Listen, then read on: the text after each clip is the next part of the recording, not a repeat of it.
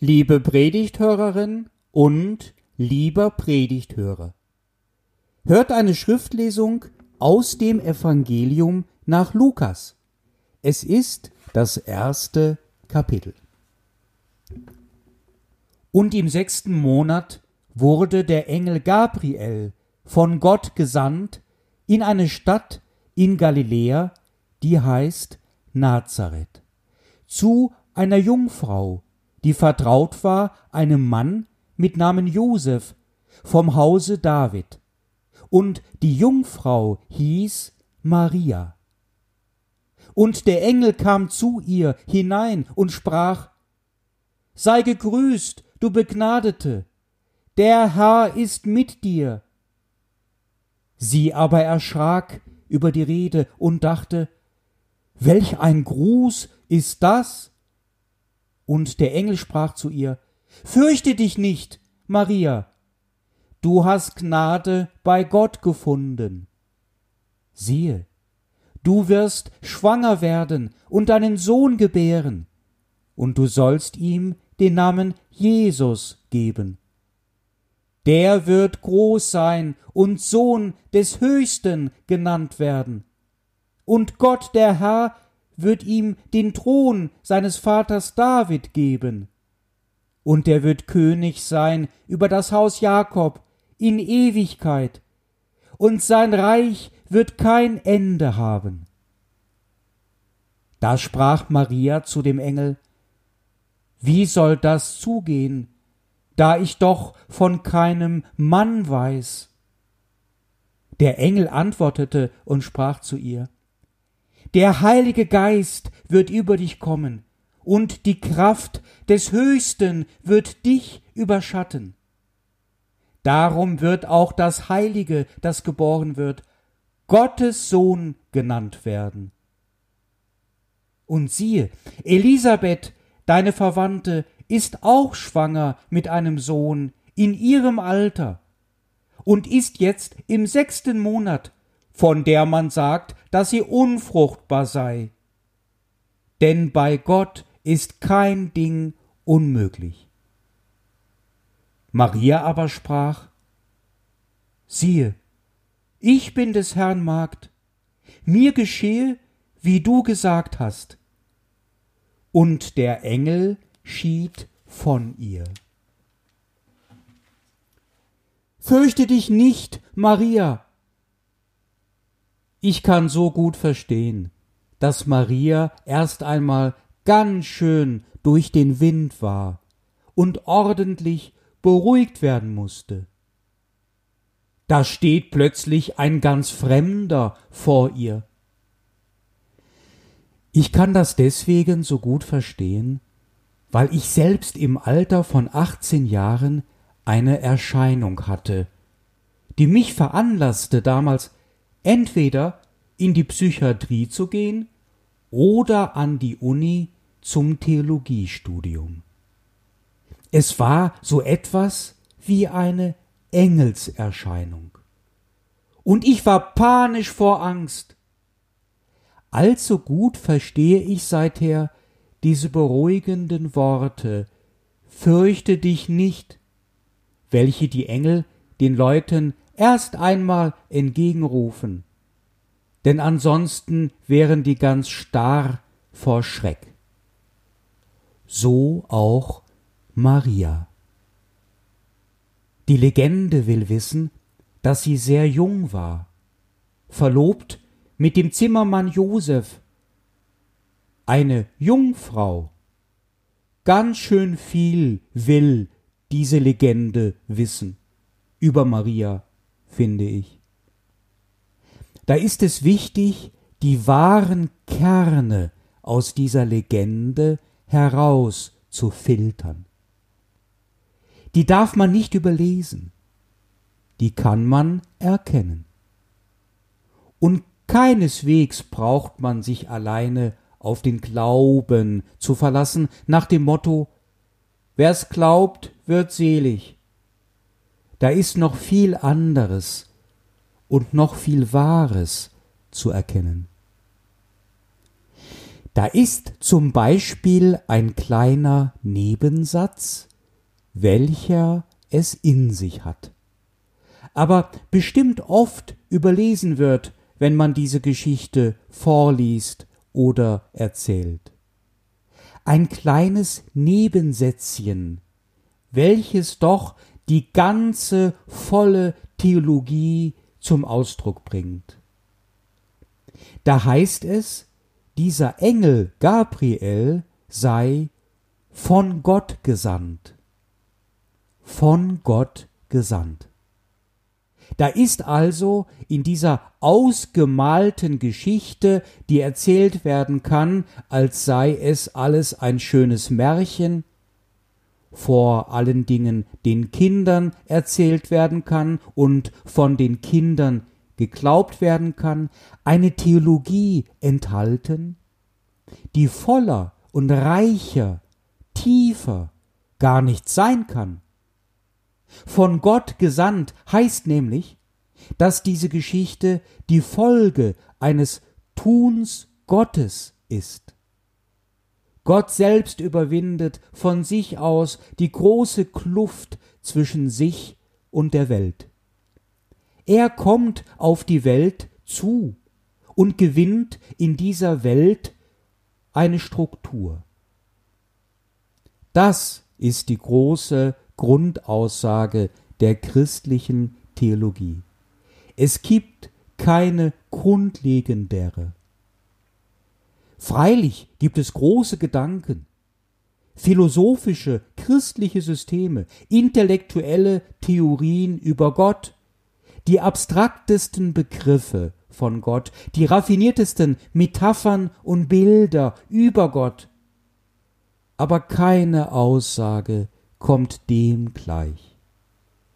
Gott überwindet von sich aus diese große Kluft zwischen sich und der Welt.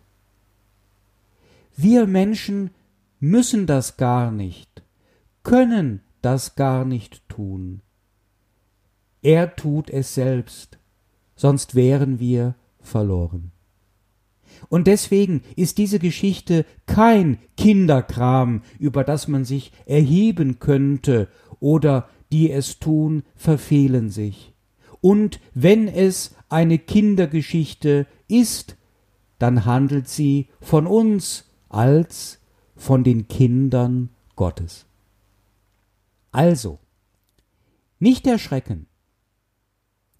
Gott kommt zu uns in einer engelshaften Gestalt und trifft auf eine Frau namens Maria und sagt ihr was, nachdem er sie erst einigermaßen beruhigt hatte. Einmal sagt er Guten Tag, wie man das so macht, wenigstens wenn man freundlich ist. Und dann sagt er, dass sie begnadet sei und dass der Herr mit ihr wäre. Hier wiederholt sich der Grundgedanke. Gnade ist das, was von Gott auf uns zukommt. Also ist demnach Maria eine Person, bei der Gott schon gelandet ist, die schon die Auswirkungen der göttlichen Existenz in ihrem eigenen Leben erfahren hat. Eine so junge Person. Klar, Jesus wird es später sogar von den Kindern sagen, dass sie begnadet seien, Sie ist schon gläubig. Sie kennt schon die Geheimnisse von Gebet und Meditation, ist auf Du und Du mit dem Göttlichen. Dann kommt die Gebrauchsanweisung dieser Geschichte mit dem ersten, ziemlich alltäglichen Teil Du wirst schwanger werden und einen Sohn gebären. Gut, aber das passiert bei ihr im Dorf jeden Monat einmal. Aber dann weiter. Dieses Kind wird ein König werden, mit einem Reich ohne Ende. Das ist schon sehr außergewöhnlich. Die Sache hat aber für Maria einen schwer wiegenden Haken. Sie ist mit keinem Mann zusammen. Und an dieser Stelle spricht diese engelshafte Gestalt von dem Göttlichen. Das wird als Heiliger Geist ihr nahe kommen. Und dann braucht man den Josef nicht mehr, und ihr Sohn wird darum Sohn Gottes genannt werden. Man kann sich sehr gut das ungläubige Gesicht von Maria vorstellen. Also, das ist vielleicht doch etwas too much. Hier will sie aussteigen, und der Engel muss sich was einfallen lassen, schleunigst. Tante Elsbeth, die ist doch schon älter und keiner dachte, die würde noch Kinder bekommen. Und siehe, bei Gott ist kein Ding unmöglich. Und Maria ist überzeugt. Wir machen in unserem Kirchspiel gerne Krippenspiele zum heiligen Abend. Etwa einen Monat vor Weihnachten beginnen wir mit dem Üben in der Kirche. Den teilweise noch jungen Kindern werden die einzelnen Szenen erzählt. Oft ist das gar nicht nötig, denn sie kennen schon von daheim oder aus der Kindertagesstätte die Geschichte. Aber dann sind sie eingeladen, ihre eigenen Texte dazu zu finden. Aus dem Nachspielen heraus. Wir Erwachsenen stehen oder sitzen als die Statisten daneben und schreiben mit. Einmal sah die Maria, vier Jahre alt, den Engel an und sagte nur Warum? Warum sagst du das, Engel? Warum tust du das und kommst zu mir mit diesen Worten? Was soll ich damit machen? Was bedeutet dies für mich und für andere? Das Kind sagte nur Warum? Ich habe leider die Antwort des Engels vergessen. Er hatte etwas Kluges darauf geantwortet. Immerhin war er auch schon ein Jahr älter als Maria, also fünf. Aber ich habe es leider vergessen. Aufgeschrieben habe ich es auch, aber der Zettel ist futsch. Wir haben also keine Antwort. Wir sind alleine mit der Frage der Maria. Und diese Frage ist so wichtig. Warum? Warum Gott? Warum lässt du uns nicht in Ruhe? Warum hast du dich auf diesen weiten Weg gemacht von jenseits der Welt, bist gekommen in dieser albernen Gestalt als Engel mitten in diesen grauen Alltag einer Frau aus Nazareth, Galiläa. Konntest du etwas nicht für dich behalten? Was treibt dich, Gott? Was setzt dich in Bewegung? Was ist deine Botschaft? Warum tust du das? Ich weiß nicht mehr, was der Engel des Krippenspiels geantwortet hat, aber ich kenne eine Antwort auf diese Frage schon. Es gibt nämlich die Weihnachtsgeschichte gleich dreimal in unserer Bibel. Einmal aus der Sicht Marias, erzählt von dem Lukas-Evangelisten. Dann aus der Sicht des Josefs, erzählt von dem Matthäus-Evangelisten. Und dann noch die von Johannes. Er macht es anders. Er erzählt nicht so viel. Er hat aber viel nachgedacht über diese Geschichte. Er hat viel über das Warum nachgedacht. Und er versucht, die Weihnachtsgeschichte aufzuschreiben aus der Sicht Gottes. Und er schreibt, Denn also hat Gott die Welt so geliebt, dass er seinen eingeborenen Sohn gab, damit alle, die an ihn glauben, nicht verloren werden, sondern das ewige Leben haben. Der kann gar nicht anders, Gott. Der muss sich einfach zuwenden, weit laufen, Strapazen auf sich nehmen, inkarnieren, liebhaben, lieben. Ganz unbeirrlich, unbeugsam lieben. Das Lieben ist ein Wesenszug Gottes, womöglich ist es sein wesentlichster Wesenszug.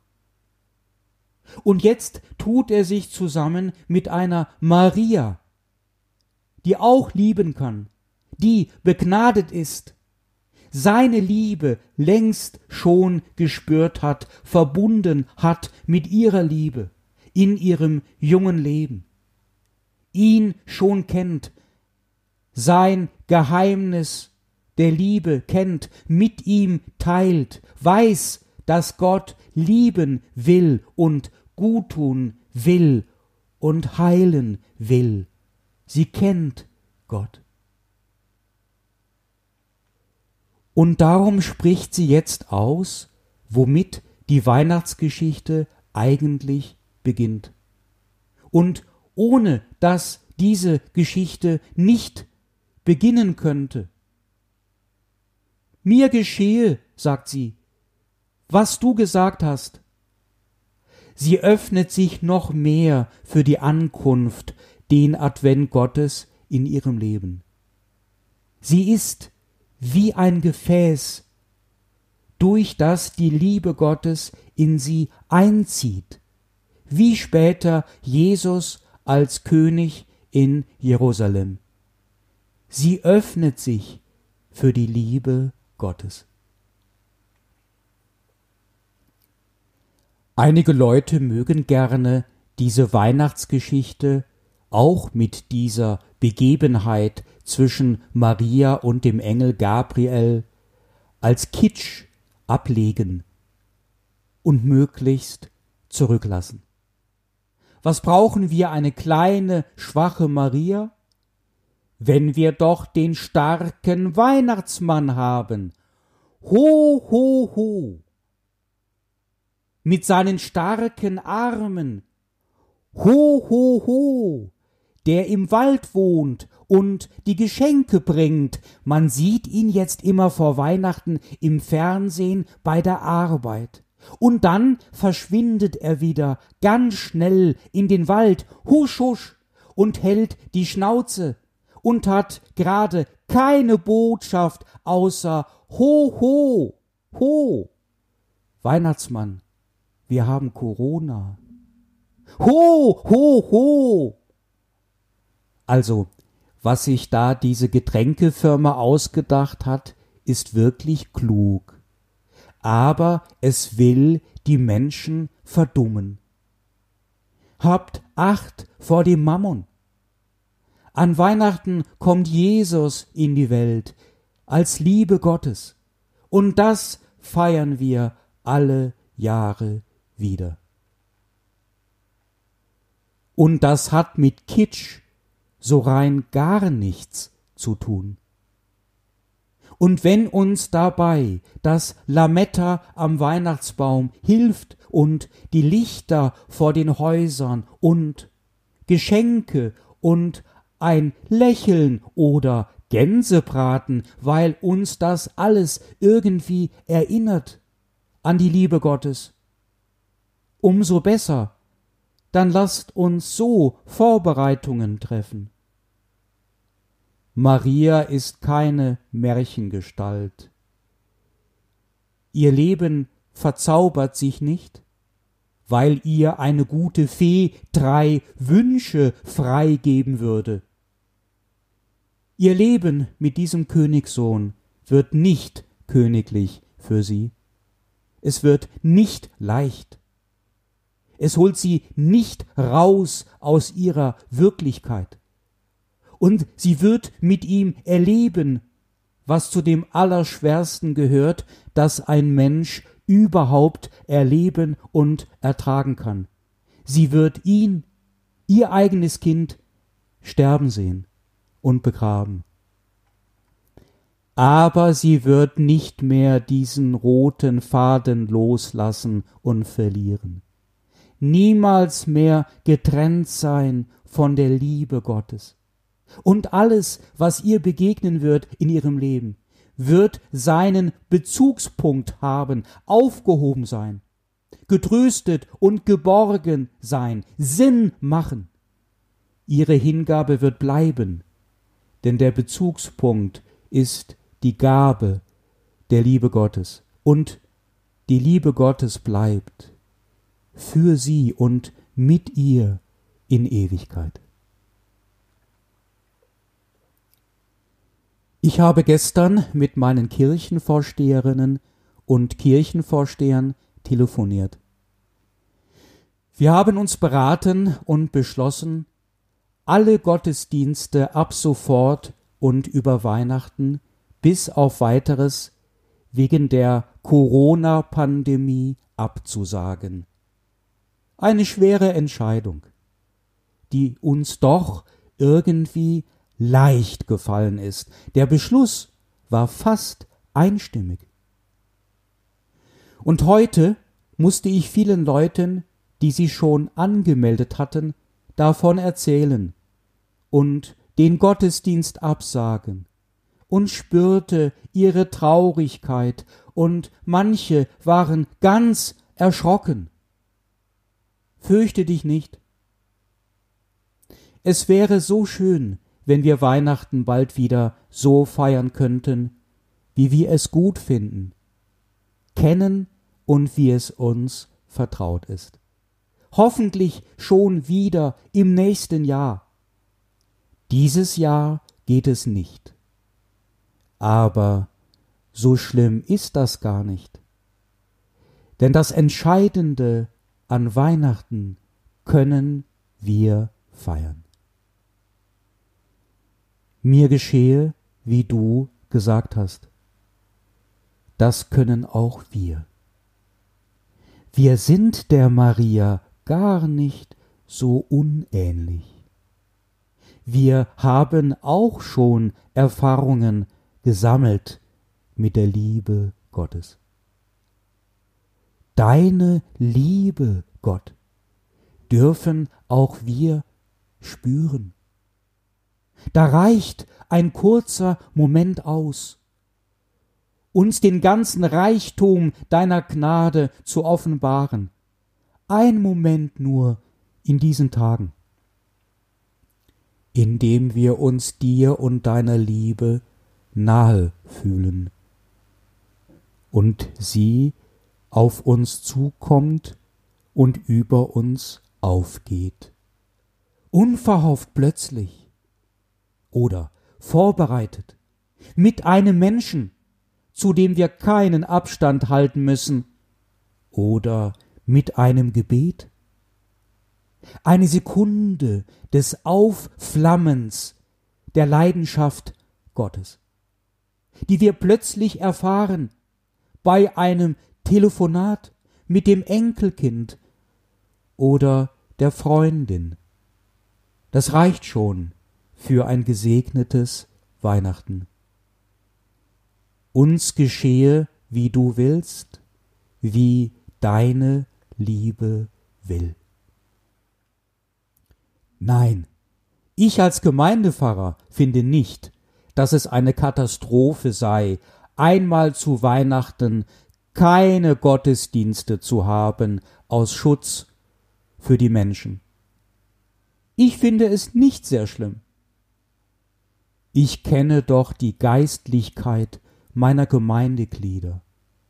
Und ich habe ein großes Vertrauen darin, dass Sie die Momente entdecken, für sich und mit anderen, daheim bei sich, Momente mit Maria und dem Engel und auch irgendwie sagen, mir geschieht das auch. Ja, ich kenne das auch. Gott ist mit uns. Ich spüre das. Er hält zu uns. Ich erkenne das. Er hört mit seiner Liebe nicht auf. Und der Frieden Gottes, welcher höher ist als alle menschliche Vernunft, er bewahrt unsere Herzen und Sinne in Jesus Christus. Amen.